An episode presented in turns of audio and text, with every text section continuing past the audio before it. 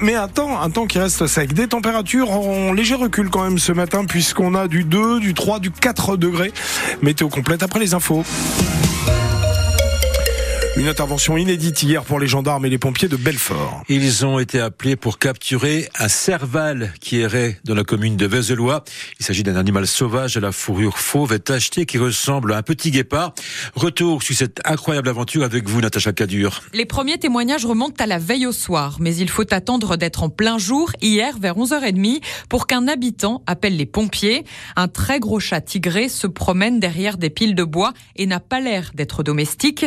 Il s'agit en fait d'un serval, un félin d'Afrique, ce qui nécessite d'appeler des spécialistes. Ce sont les agents de l'Office français de la biodiversité qui interviennent avec un vétérinaire venu d'Alsace. L'animal est endormi à l'aide d'une fléchette au bout de 4 heures de cache-cache. Il sera emmené pour la nuit à la SPA de Belfort, le temps de trouver un endroit qui pourrait l'accueillir comme un zoo ou un parc spécialisé.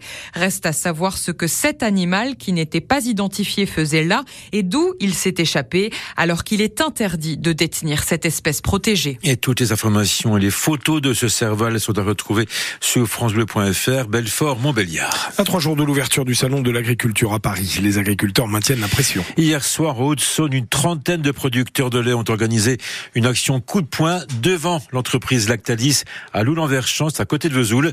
Ils ont intercepté, vidé et tagué un camion qui venait de terminer sa collecte, euh, qui s'apprêtait à déposer le lait à l'usine. Une opération surprise organisée par la FDSEA, les jeunes agriculteurs et la Fédération départementale des producteurs laitiers. Son président, Michael Mulmarter. Lactalis est le numéro un mondial.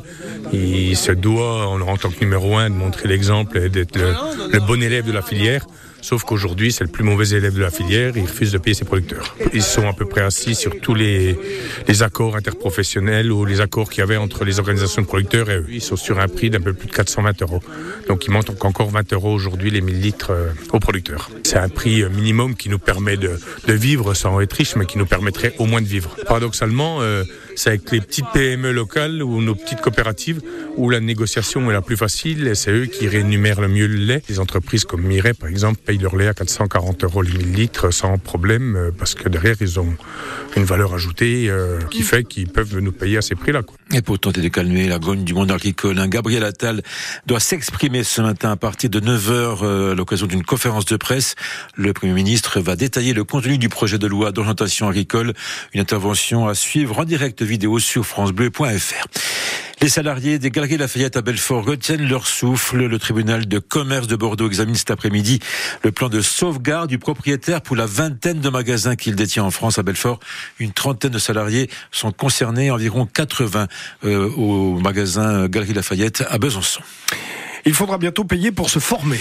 Pour suivre des cours de langue ou encore passer son permis de conduire, chaque mois, les salariés cotisent à leur compte professionnel de formation, mais ils devront désormais mettre la main au portefeuille pour utiliser ce fameux CPF à hauteur d'environ 10% du coût de la formation. Cette annonce ne va pas forcément dans le bon sens, c'est ce qu'estime Nicolas Combe, le président de l'association des DRH en Franche-Comté.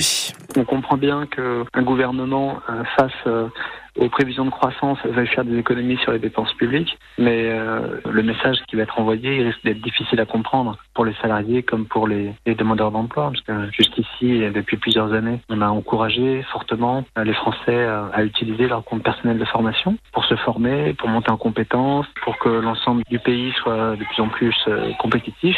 Là, du coup, avec ce, ce reste à charge annoncé, ça risque de, freiner une partie des, des, Français qui auraient peut-être sinon euh, démarré des projets de formation. Et avec euh, cette mesure, Bercy espère faire environ 200 millions d'euros d'économies. C'est aujourd'hui que le couple de résistants d'origine arménienne Misak et Méliné Manouchian fait son entrée au Panthéon, 80 ans jour pour jour, après que le premier euh, est mort fusillé par les Allemands avec une vingtaine de ses camarades au Mont-Valérien. La ville de organise euh, également une cérémonie en leur mémoire pour rendre hommage aux milliers d'étrangers engagés dans la résistance et morts pour la nation.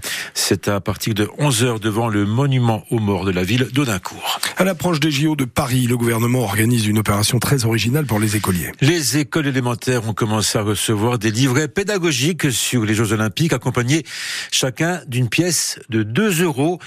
Mais cette initiative du ministère de l'Éducation nationale est loin de plaire à tout le monde, Noémie Bonin. Ce sont de gros colis arrivés cette semaine dans certaines écoles. À l'ouverture, les enseignants concernés ont eu la surprise de découvrir ces livrets pédagogiques destinés à tous les élèves du CPOCM2 et au dos de chacun, une pièce commémorative de 2 euros frappée par la monnaie de Paris, mais sans information préalable du ministère de l'Éducation nationale.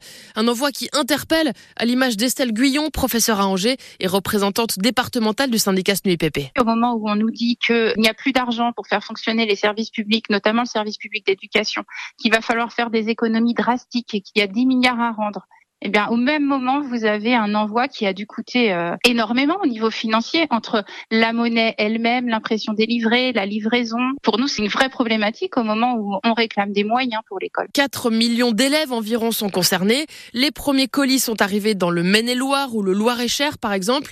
Toutes les écoles doivent être livrées d'ici juin. Un mail d'information officiel a finalement été envoyé après coup, hier après-midi. Et pour l'anecdote, dans le livret, on peut lire un texte d'Emmanuel Macron, mais aussi Gabriel Attal, alors ministre de l'Éducation nationale. C'était lui en poste au moment de l'impression. Noémie Bonin pour France Bleu. Puis sachez qu'un Français est heureux ce matin, très heureux même. Il a trouvé la combinaison gagnante pour la cagnotte de l'euro million. Il remporte la somme de 73 millions d'euros.